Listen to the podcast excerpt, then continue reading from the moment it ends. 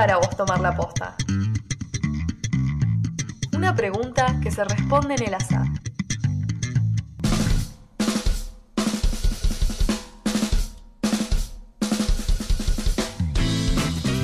Te invitamos a acompañarnos en estos minutos de aire y que vos también formes parte. Somos Tomar la Posta, el programa de los y las jóvenes por la memoria.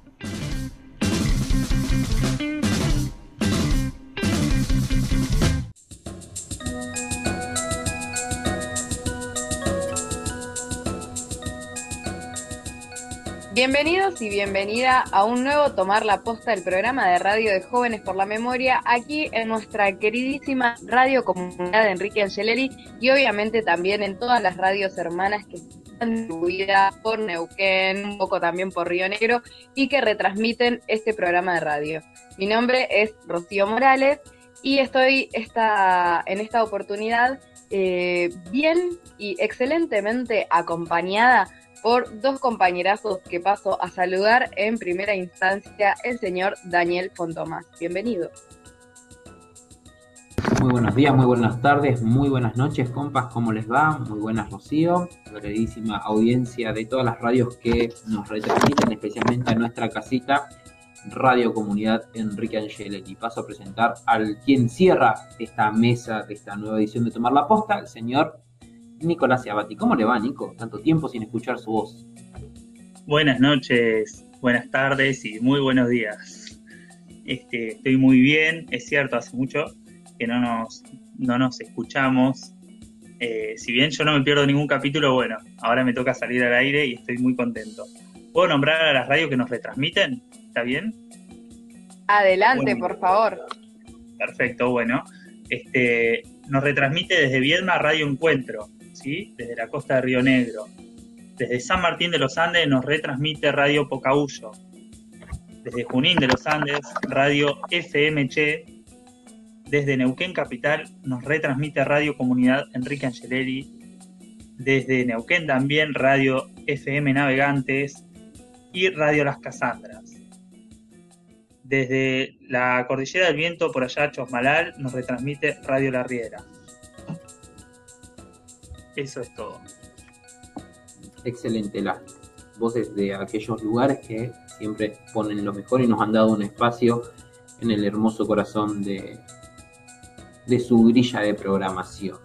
Además les contamos que pueden escucharnos en la web, pueden hacerlo en Spotify, Ancho y Google Podcast, como tomar la posta, y además estamos en redes sociales que son Jóvenes por la Memoria, Facebook e Instagram. También estamos como tomar la posta gmail, nuestro email. Y nuestro canal de YouTube, que también es tomar la posta. Así que no hay excusa para no contactar con nosotros, con nosotras. Estamos más que dispuestos, dispuestas a, a que haya una conversación, que nos cuenten, eh, el programa me gusta, eh, el programa es una genialidad. Cualquiera que diga que el programa es una porquería, este, lo vamos a censurar. No, no mentimos. Doy fe de que este programa no es una porquería, este programa está cargado de noticiones y de una semana, que fue la semana de la memoria, yo diría el mes de la memoria, y eh, actividades llevadas adelante en el Alto Valle y en todo el país.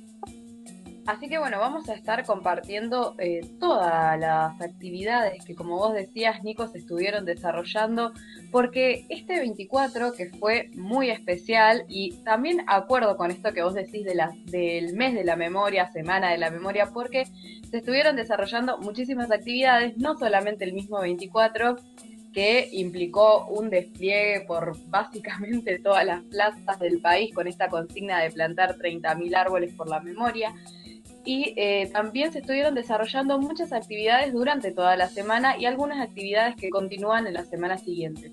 Así que para también estar al tanto de todo lo que pasó, de todo lo que sucedió, no solamente pueden escuchar, este, tomar la posta con esta informe especial por el 24 de marzo, sino que además pueden revisar, como decía Dani, nuestras redes sociales y enterarse de todo lo que se viene, porque realmente hay muchísimas cosas de las cuales todavía se pueden participar.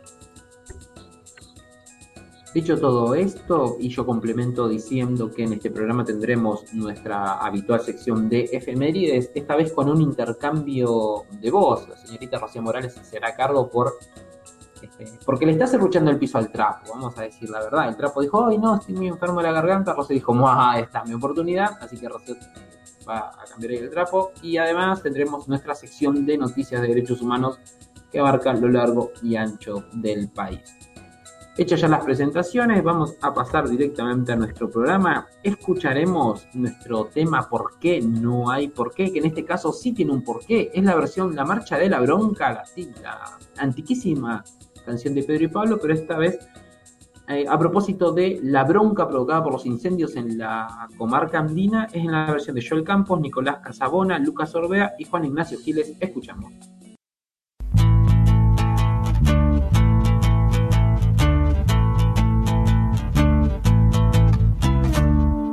Bronca cuando ríen satisfechos al haber quemado nuestros techos. Bronca cuando hacen la vista gorda mientras se quema la Patagonia. Bronca cuando a plena luz del día salen a apoyar la minería.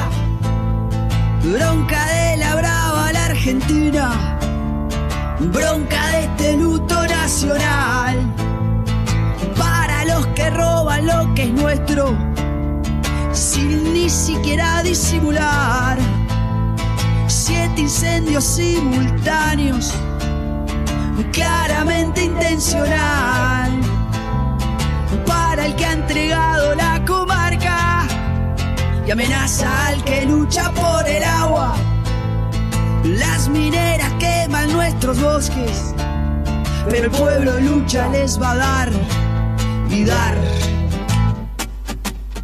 No puedo ver tanto incendio organizado sin responder con voz ronca,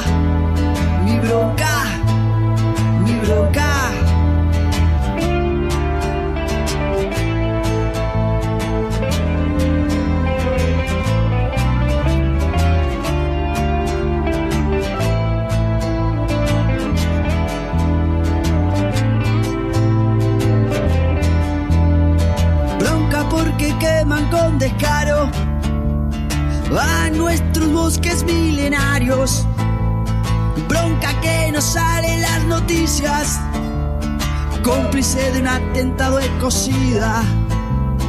Bronca porque está prohibido todo, hasta que aparece Don Soborno. Bronca porque no hay ganancia si el oro no se toma como el agua. Los que mandan tienen a este pueblo entre las mineras y el fuego. Culpa de su afán de enriquecerse por la fuerza o por la explotación. Bronca porque nos roban los ríos, también por el lago escondido. Es mejor que corra el agua libre y que renuncies al gobernador. No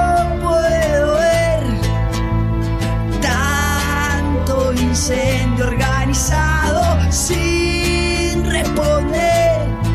Con voz ronca, mi bronca, mi bronca, bronca por nuestra cordillera, que se vayan todas las mineras, fuerza para el pueblo que resiste, marcha por el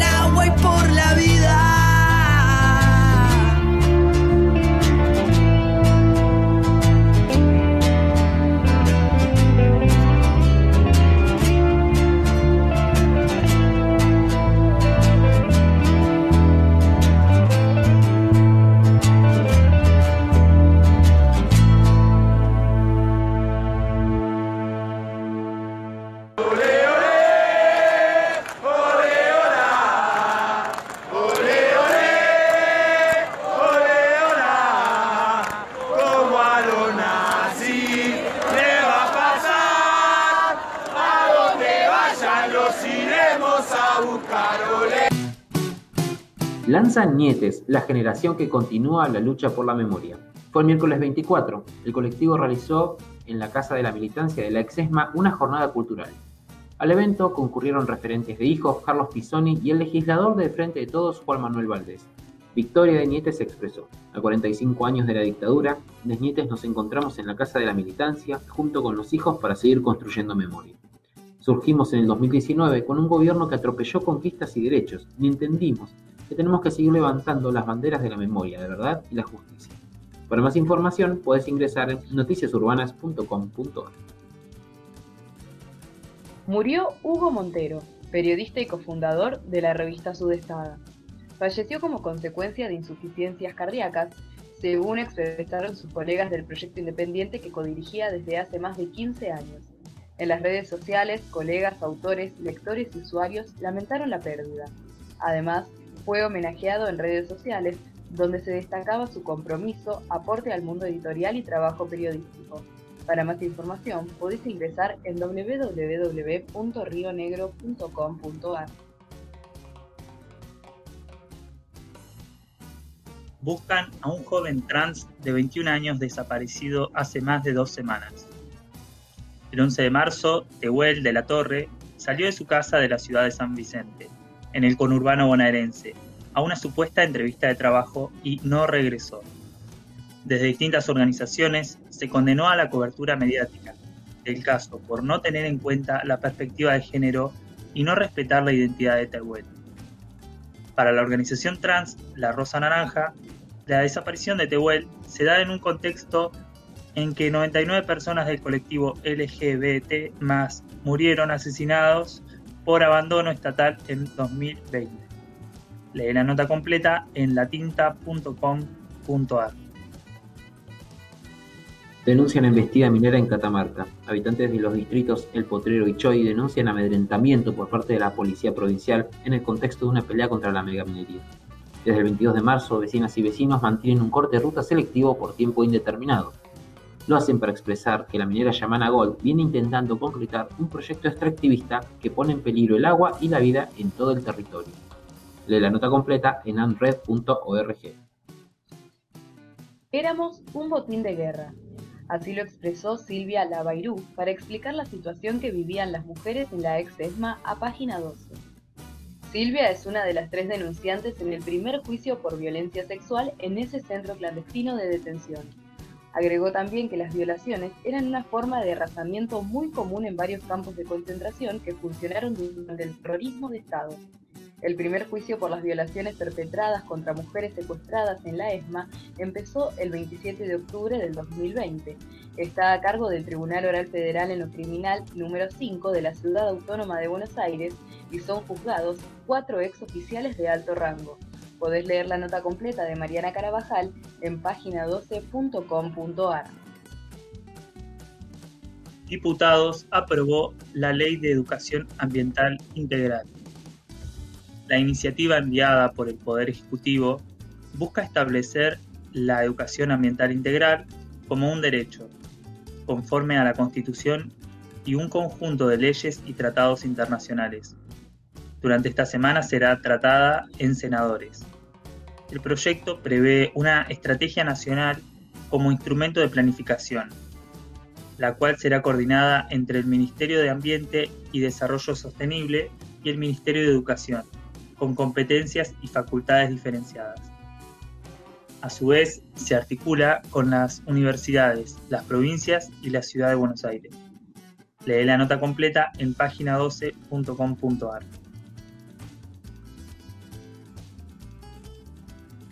De esta manera llegamos al final de nuestro boletín informativo.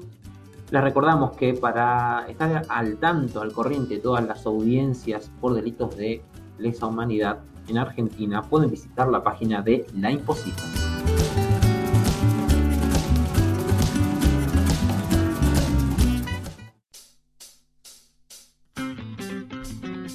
Seguimos en Instagram y Facebook como Jóvenes por la Memoria.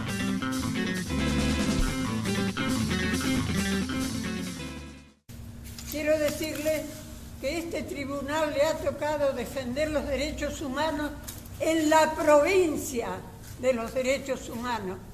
Quiero decirle que nuestro director de derechos humanos Jaime de Nevares dijo, si querés la paz, si querés la paz para tu patria, tenés que pedir verdad, memoria y justicia, que todavía, señores jueces, no sabemos las madres de Neuquén y Alto Valle qué es lo que ha pasado con los que faltan de nuestros hijos.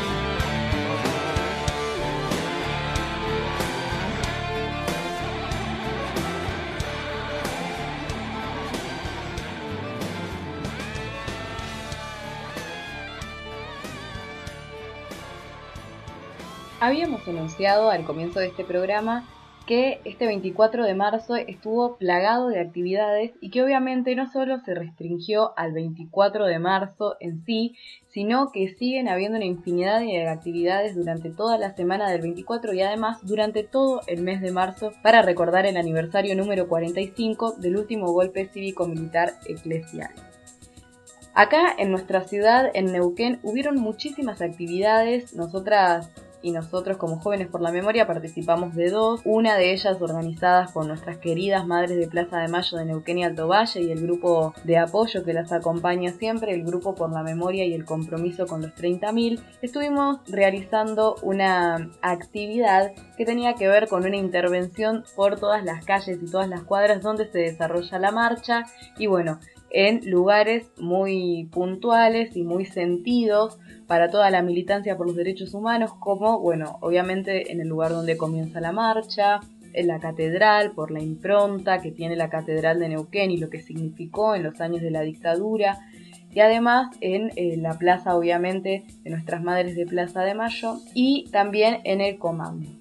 Ahí estuvimos señalizando, bueno, dejando esa intervención durante todo ese día. Pero bueno, como decía, hubieron muchísimas actividades, se plantaron árboles en otros puntos también de la ciudad, en otros espacios significativos como la famosa Torre del Periodista, que también está señalizada como un espacio de la memoria, también en la Escuela de Música por los compañeros y compañeras del foro de la 2302. También se hizo una actividad en la Baldosa por la Memoria, en la calle Independencia, en honor al Cabezón Andrada, se realizó una radio abierta, algunos sectores decidieron marchar, así que realmente ese día estuvo plagado de actividades, los compañeros y compañeras del gremio Atenas estuvieron realizando en paralelo otra actividad en el oeste de la ciudad, muchas bibliotecas populares también plantaron árboles, muchos espacios, y la verdad es que hubo un despliegue por cada punto, por cada barrio y por cada plaza, casi te diría, de la ciudad de Neuquén. Y asumo también que de toda la provincia en el marco de este 24. Así que para saber un poco más en profundidad lo que implicó la actividad que realizamos con el Grupo por la Memoria y el Compromiso con los 30.000 y nuestras madres de Plaza de Mayo, filial y Tovalle, vamos a escuchar a uno de los integrantes, a Juan Carlos, que nos cuenta lo que sucedió ese día. Es el Día de la Memoria, por lo tanto nosotros tenemos que hacer, ya que no se nos permite por, por todos los problemas que hay sanitarios, nosotros lo que estamos haciendo es buscar algunas actividades que podamos este, tener viva la memoria en el día de hoy.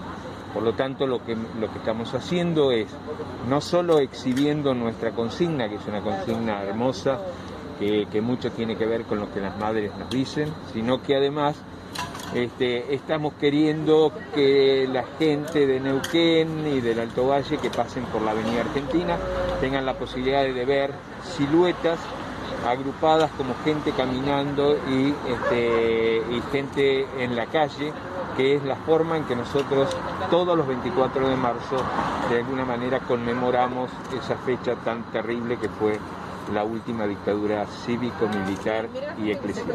Otra de las actividades que nos convocaron este 24 fue la señalización del sitio donde se llevaron a Susana Mujica, hija de Eva Mujica, madre de Plaza de Mayo.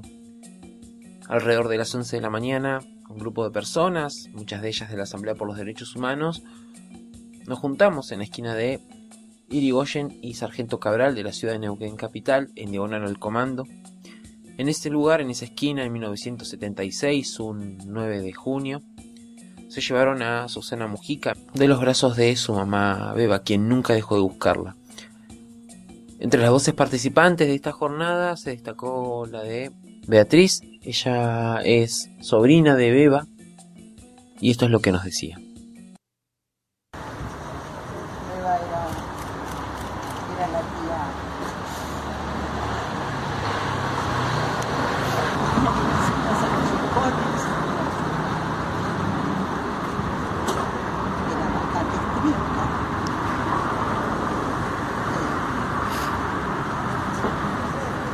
Que me cosía la ropa. La quise mucho. Susana era una muchacha alegre, llena de vida. sinceridad, luchadora. Bueno, que la beba este, sufrió horrores, la buscó, luchó, la justicia no le dio, llegó tarde. Eh, y quiero rescatar a los jóvenes. Gracias. Gracias por ser como son. Gracias por luchar. Eh, cuando hablo de los jóvenes me acuerdo de Matilde, la hija de Susana, que se la llevaron de esta casa cuando tenía así, dos añitos. Eh,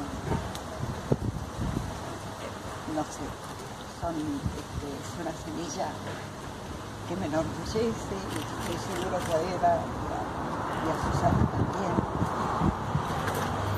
las enorgullecerán. Eso quiero decirlo. Gracias. Entre las personas de la PDH que estuvieron, habló Noemila Brune. La escuchamos. Bueno, ustedes no se imaginan lo que uno siente, una paz muy grande, porque ustedes la van a seguir. Y acá estamos recordando a Susana Mujica, también a su mamá, que la buscó hasta, que ella se murió y que nos dejó a nosotros y que nosotros les dejamos a ustedes esa reivindicación de la justicia y de la verdad.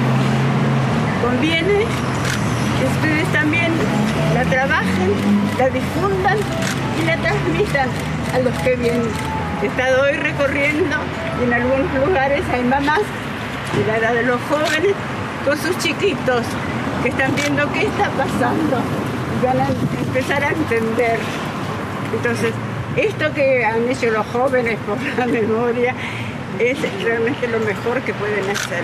Tenemos que transmitir seguir manteniendo en la sociedad viva esta de reclamos por el tema del terrorismo de Estado, por el tema de la falta de derechos sociales, culturales y económicos de los sectores en pobreza estructural, por el tema de una cultura que es para las clases altas, por otros temas hay que seguir reclamando, pidiendo verdad porque eso se silencia, pidiendo justicia.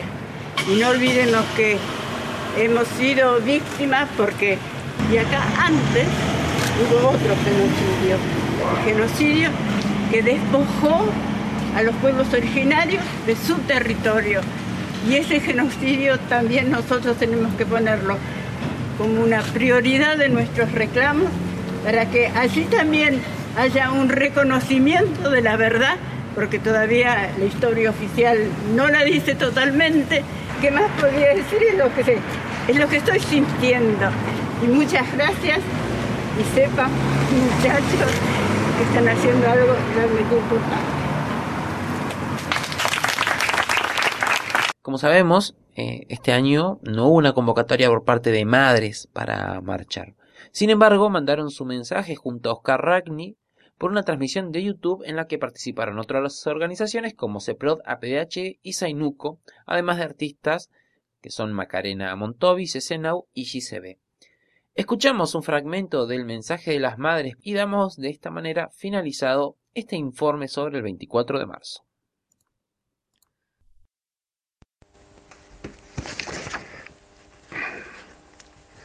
Por segunda vez, en esta fecha tan significativa para nuestra memoria y nuestra militancia, pero fundamentalmente para nuestra historia, y después de más de 40 años de compartir la calle, debemos encontrarnos a través de la tecnología, lo que no le quita significado a la convocatoria.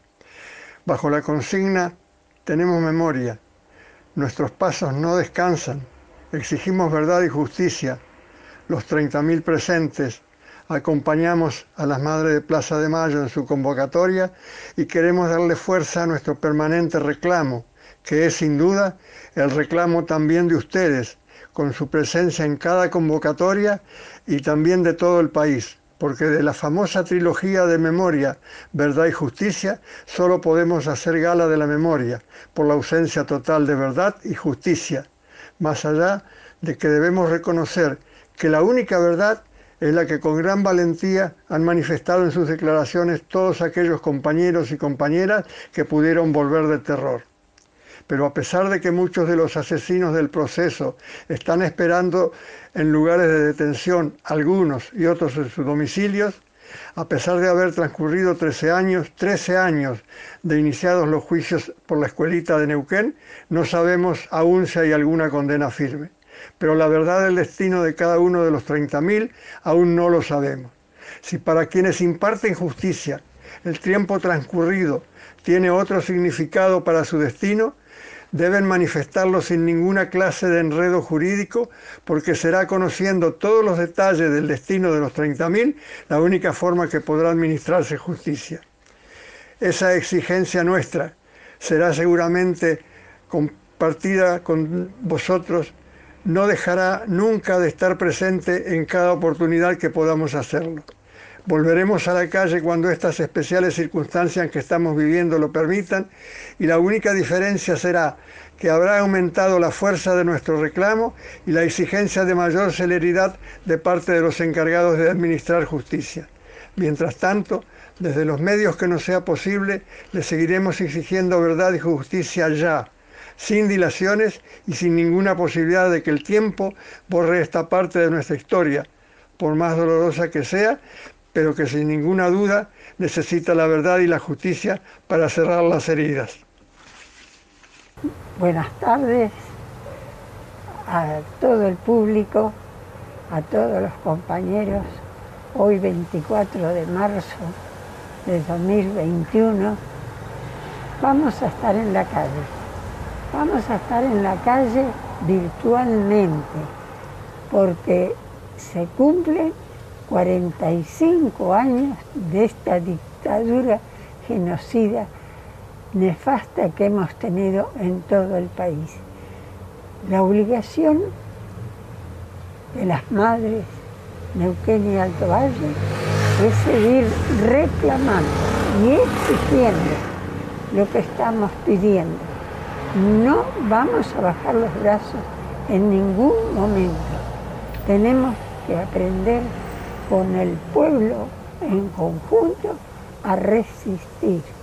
Hoy estamos castigados por un virus, por un virus que quizás nosotros, algunos, no hemos cumplido como corresponde haber estado en casa un año, como hemos estado nosotros, un año encerrados, para no contagiarse y no contagiar a los demás. Sí, las madres vamos a seguir estando y reclamando. Hoy 24 de marzo de 2021 tenemos ya eh, los juicios también una vez a la semana. Es poco, es poco, porque siempre hay algo por delante y que no se cumple como debe de ser las madres seguimos resistiendo. Por eso decimos, hoy y mañana, exigiendo verdad y justicia por los 30.000 desaparecidos, 30.000 presentes que estarán siempre junto a nosotras, junto al pueblo de Neuquén. En el 2019 éramos 20.000 personas o más. ¡Qué marcha hermosa! Las mamás con los niños, las mamás embarazadas, hoy siguen acompañándonos. Es, un poco difícil, ¿no? Un poco difícil porque acostumbrados a hacer una marcha tan grande que vos mirabas para todos los costados y no sabías la cantidad de gente que hay. Y gente que nos acompaña hace muchos años, muchos años. Y desde ya les agradecemos a lo que hacen. Pero también les podemos pedir a todos los que nos escuchen hoy que hay que quedarse en casa, hay que cuidarse y cuidar a los demás. Nosotros somos personas muy mayores y hemos tolerado hasta podernos vacunar, y queremos que lo hagan los jóvenes.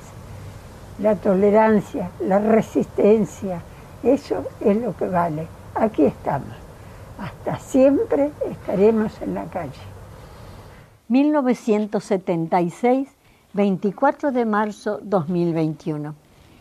A 45 años de la cruel y siniestra dictadura cívico-militar, judicial, eclesiástica y económica, marchamos en casa con nuestra consigna.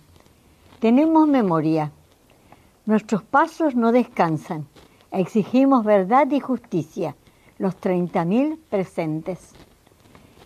El surco que labraron nuestros hijos sigue sembrado, sembrado por nuestros pasos y los de miles de personas que nos acompañan en las marchas y en sus diarios quehaceres reclamando educación, salud, trabajo, equidad con dignidad, poder judicial independiente, ágil y humano, justicia.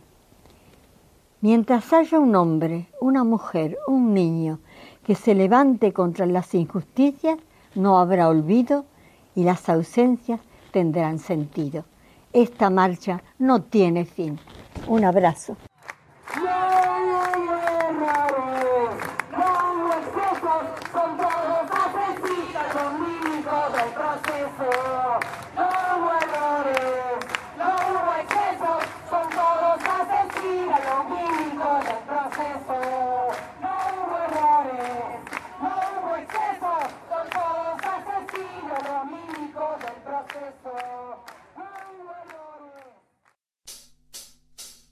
Estamos también en la web. Búscanos en Spotify y Anchor como Tomar la Posta.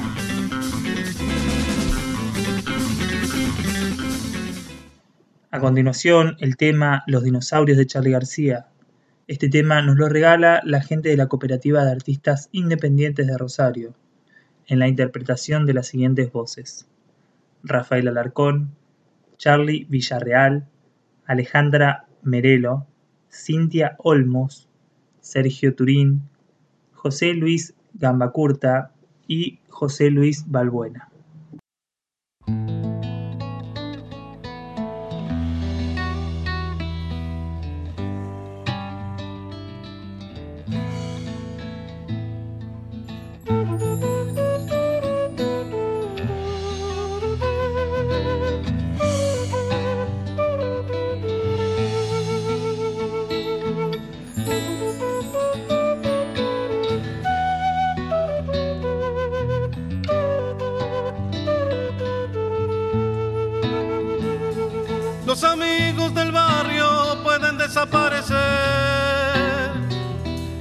Cantores de radio pueden desaparecer.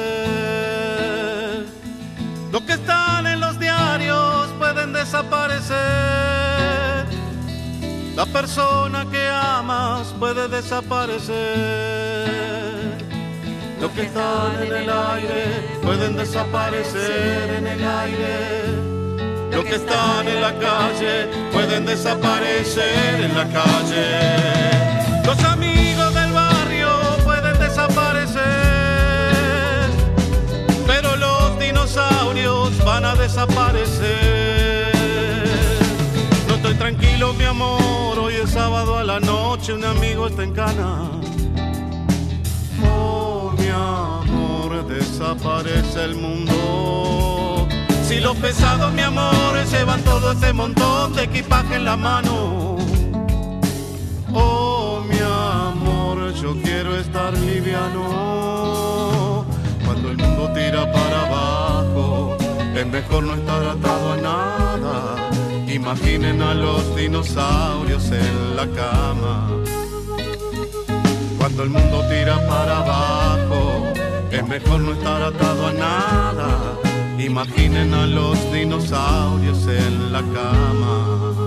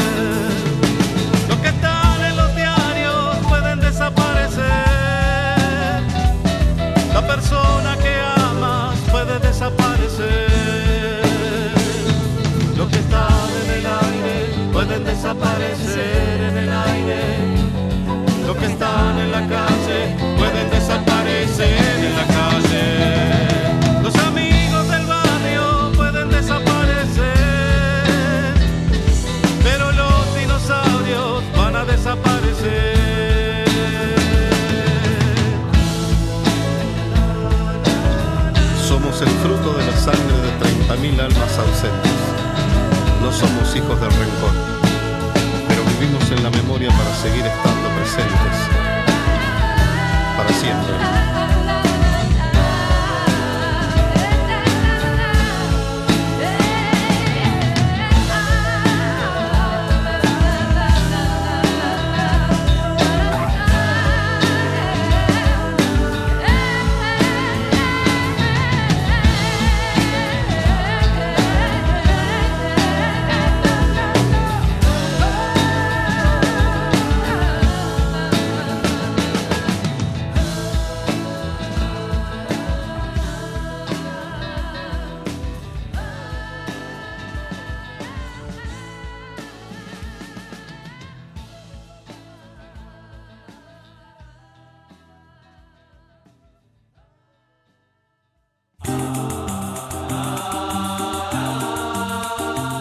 Todos conocemos y sostenemos simbólicamente que la cantidad de desaparecidos es de 30.000. Decimos simbólicamente porque el pacto de silencio jamás se rompió y aún hoy no sabemos cuántas fueron realmente las personas secuestradas y asesinadas. Según un documento desclasificado por los Estados Unidos en el año 2003, para el 79 ya se contaban 20.000 almas que habían pasado por las fauces de las bestias del poder. A 45 años del último golpe cívico-militar eclesial, se sintió con más fuerza el número 30.400, haciendo referencia a la cantidad de desaparecidos. ¿De dónde sale esta cifra? Es la búsqueda por visibilizar a las personas de la comunidad LGBTQI desaparecidas, un reclamo histórico de activistas de la diversidad sexual proviene de un testimonio que publica en 1987 Carlos Jauregui en el libro La homosexualidad en Argentina. El fundador de la comunidad homosexual argentina hace referencia por primera vez a 400 personas LGBT desaparecidas en el marco del terrorismo de Estado. Son solamente 400 de los 30.000 gritos de justicia que laten en nuestro corazón, decía Carlos. Sin embargo, este número no formó parte del informe de la CONADEP. Algunos afirman que esta omisión fue por presiones de la Iglesia Católica. Ahora bien, si la cifra 30.000 es estimativa, ¿por qué es necesario aclarar a estas 400 personas del colectivo homosexual, como se simplificaba en esa época? Vamos a contextualizarlos. En los años 70, estar por fuera de la heteronorma estaba estigmatizado a niveles sociales tan profundos que hasta en las mismas organizaciones políticas y guerrilleras era considerado una vergüenza. No olvidemos el canto, no somos putos, no somos faloperos, somos soldados de la FARC y montoneros. Incluso ser varón y vestirse de mujer era una causal de detención y tortura hasta después del 83. En los centros clandestinos de detención no era diferente, y el manifestarte por fuera de las tradiciones era causa de muerte. Aquellas gays, lesbianas, travestis y trans recibían un trato diferencial que se manifestaba en vejaciones, tormentos, tortura y violaciones aún más violentas que las heterosexuales. Hablar de 30.400 es visibilizar que aún se sabe poco acerca de la persecución del terrorismo de Estado en las disidencias. Lamentablemente esta persecución no empezó con la dictadura ni terminó con el regreso de la democracia. El proceso de memoria, verdad y justicia es muy complejo y no tiene todavía la dimensión y visibilidad que podría tener. Es por eso que debemos aportar miradas inclusivas, para que nadie caiga en el olvido. Y al menos en este aspecto, esforzarnos para que la memoria no sea otro privilegio más cis heterosexual. Para saber más, les recomendamos la nota del medio Filo News Nunca Más y Memoria LGTB, porque se habla de 30.400 desaparecidos.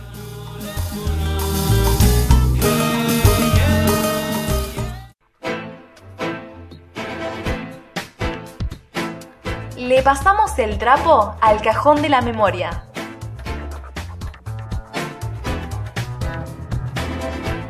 Ser visibles es la única opción si queremos que la gente nos entienda, nos vea como somos y nos conozca.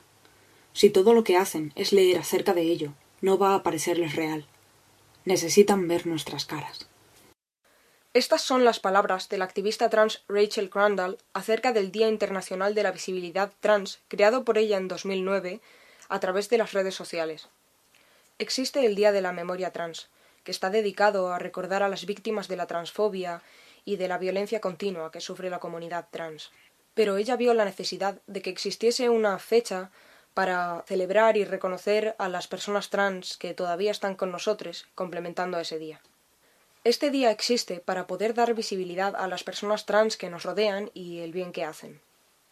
Este día es para todas las personas trans que hay en el mundo. Es un día para que se nos vea y se nos oiga. Un día para que consigamos el reconocimiento que merecemos. Un día para celebrar nuestra vida y nuestros logros, y para aumentar la conciencia sobre la discriminación que las personas trans sufrimos a diario.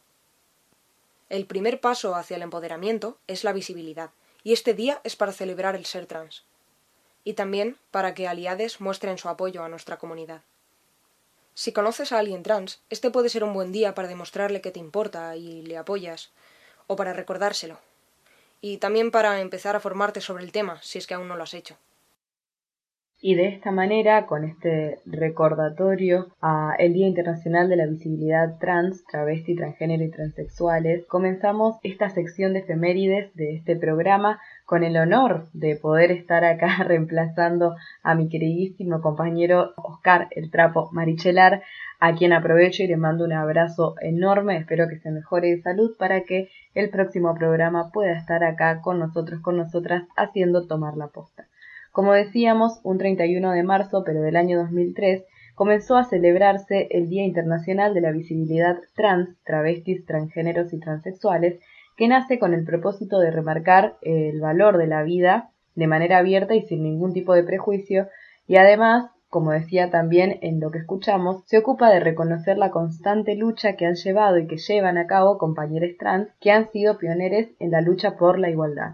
Esta iniciativa nace de la mano de la activista transexual estadounidense Rachel Crandall como una forma de expresar al movimiento LGTB la ausencia de un día para visibilizar a las personas trans, ya que la única conmemoración conocida centrada en las personas transgénero era el Día Internacional de la Memoria Transexual, que recuerda a las personas transgénero víctimas de crímenes de odio, pero que no reconocía la visibilidad de los miembros vivos de esa comunidad.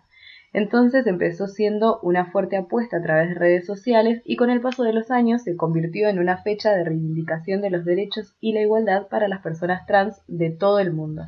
A raíz de esto, muchas personas y muchas instituciones del mundo redoblan día a día sus esfuerzos para acabar con la persecución, que hay hacia las personas trans y también para terminar de una vez por todas con la patologización que hay de la transexualidad. Hoy la sociedad está en un camino a despatologizar eh, la transexualidad y además, bueno, a reconocer y a construir cada día desde las memorias y desde el presente una sociedad más justa. Otra de las efemérides que tenemos para compartir en este día es el 2 de abril. ¿Por qué? Porque el 2 de abril, pero de 1982, se celebra en nuestro país, en Argentina, el Día del Veterano y los Caídos de la Guerra de Malvinas. Y se eligió este día recordando la toma de las islas por las Fuerzas Armadas de la Argentina. La Guerra de Malvinas fue un intento de la dictadura militar para cambiar el clima político, que era adverso para el gobierno de facto, y como un intento de retener el poder político. La única etapa completamente planificada de la guerra fue la toma, pero no se planificó la defensa desde las cúpulas militares, ya que se esperaba un proceso de paz para resolver el conflicto. Sin embargo, el gobierno de Margaret Thatcher movilizó la expedición militar más grande de la Segunda Guerra Mundial, y también en Malvinas tuvo lugar la primera guerra aeronaval desde la Guerra del Pacífico. La victoria británica precipitó la caída de la dictadura argentina y el inicio de la recuperación del Estado de Derecho, al tiempo que contribuyó a la reelección del gobierno conservador de Margaret Thatcher en 1983. Desde entonces, ambos países cortaron relaciones diplomáticas hasta que se retomaron en el año 1990. En la guerra de Malvinas murieron 649 argentinos, alrededor de la mitad del hundimiento del crucero General Belgrano, y el resto en las islas. Pero fruto de las secuelas psicológicas de la guerra, más de 350 ex soldados se han quitado la vida. No hay cifras oficiales, solo hay estimaciones que hablan de que casi 400 excombatientes se han suicidado.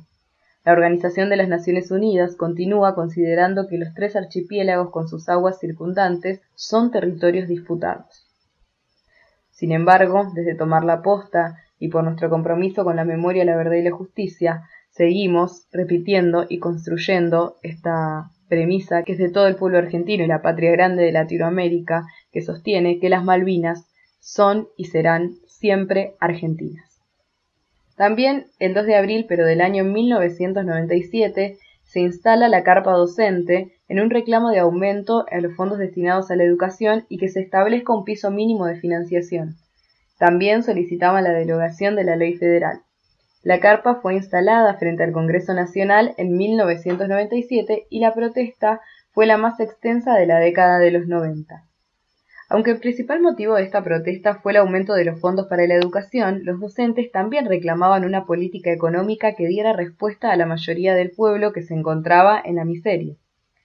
Los actos por el Día del Maestro comenzaron a tener epicentro en la carpa, que también empezó a cobrar un valor simbólico de dignidad de un pueblo, que abrazó la lucha docente como propia y la acompañó hasta el final. Se realizaron muchísimas marchas, actividades e incluso clases públicas en esa carpa, a lo que se sumaron recitales improvisados y otros también con mayor organización por parte de distintos músicos argentinos que visitaron y acompañaron el pedido. Marta Mafieri, Hugo Yasky, Francisco Titonena, Eduardo López, Alejandro de Michelis fueron algunos de los cientos de maestros que se plagaron a las rondas rotativas de ayuno, el cartelito Docente Argentino Ayunando se transformó en símbolo. La protesta ganó la empatía de amplias franjas de la sociedad y de los partidos de la oposición. Durante la larga protesta, la carpa fue visitada por casi 3 millones de personas, incluyendo a 7.000 alumnos de escuelas argentinas, y recibió el apoyo de diferentes personalidades como Eduardo Galeano, Mercedes Sosa, Luis Alberto Spinetta, León Gieco, Diego Maradona, Ernesto Sábato, Alfredo Alcón, Imanol Arias, Juan Manuel Serrat, familiares de María Soledad Morales y José Luis Cabezas, y obviamente las abuelas y madres de Plaza de Mayo. Los jugadores de la selección argentina de fútbol junto a famosos también realizaron un picadito allí. Esta protesta culminó cuando el Congreso Nacional promulgó la Ley de Financiamiento Educativo que garantizaba un fondo salarial de 660 millones de dólares. El 30 de diciembre de 1999 a la noche se desmontó la carpa blanca. Hacía tres semanas que había asumido Fernando de la Rúa. El gobierno de la Alianza incluyó en el presupuesto del año 2000 los fondos reclamados, una de las pocas, si no la única promesa electoral que cumplió. En el medio de aplausos se puso fin a la protesta a mil tres días de su instalación. De esta manera también llegamos al final de este tomar la posta. Como dije anteriormente, eh, muy contenta y agradecida de poder haber reemplazado en esta, esta sección de efemérides a nuestro querido Oscar El Trapo Marichelar y bueno, también de haber compartido este Tomar la Posta junto a Daniel Fontomas y a Nicolás Ciabati, pero no quiero que nos despidamos sin enviarle un gran abrazo y un gran saludo a todos nuestros compañeros y compañeras de Jóvenes por la Memoria, a Gloria, a Pedro y a Magín, que sostienen día a día nuestra queridísima Radio Comunidad Enrique Angelelli. Además, a cada compañero y compañera que trabajan en todas las radios hermanas que nos retransmiten. Será hasta el próximo Tomar la Posta con toda la actualidad de los juicios por delitos de lesa humanidad a lo largo y ancho de nuestro país.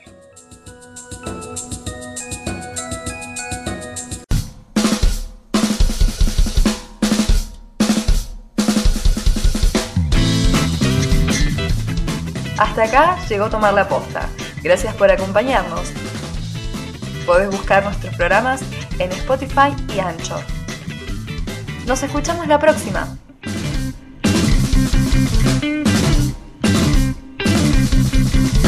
Son jóvenes y tomen en serio la posta.